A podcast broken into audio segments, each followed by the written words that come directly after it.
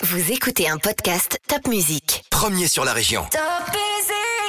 Salut, moi c'est Céline, je suis journaliste pour Top Music et voilà ton mini-journal de ce vendredi 15 janvier 2021. La grosse actu de la semaine, c'est bien sûr la neige. C'est trop beau, c'est trop joli, c'est magique, mais sur les routes, ça peut être très glissant. Il a beaucoup neigé par endroits en Alsace, alors profites-en bien. En montagne aussi, la neige est là en abondance. Alors tu le sais, les remontées mécaniques n'ont pas le droit d'ouvrir, mais à la montagne, on peut aussi faire de la luge, des raquettes, des promenades, du ski nordique. Toutes ces activités doivent être pratiquées sur des pistes spéciales. Par exemple, pour la luge, les stations aménagent des lieux dédiés. Il faut bien les respecter car un accident est vite arrivé et ça peut être dramatique. Alors profite de la neige, mais en toute sécurité.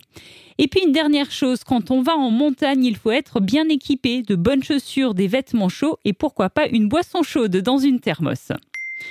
On lutte toujours contre le coronavirus et l'une des nouvelles mesures, c'est le couvre-feu qui a été avancé en Alsace de 20h à 18h. Désormais, donc, si tu dois sortir entre 18h le soir et 6h le matin, il te faudra une attestation et surtout un vrai motif. Par exemple, tes parents peuvent toujours se rendre au travail.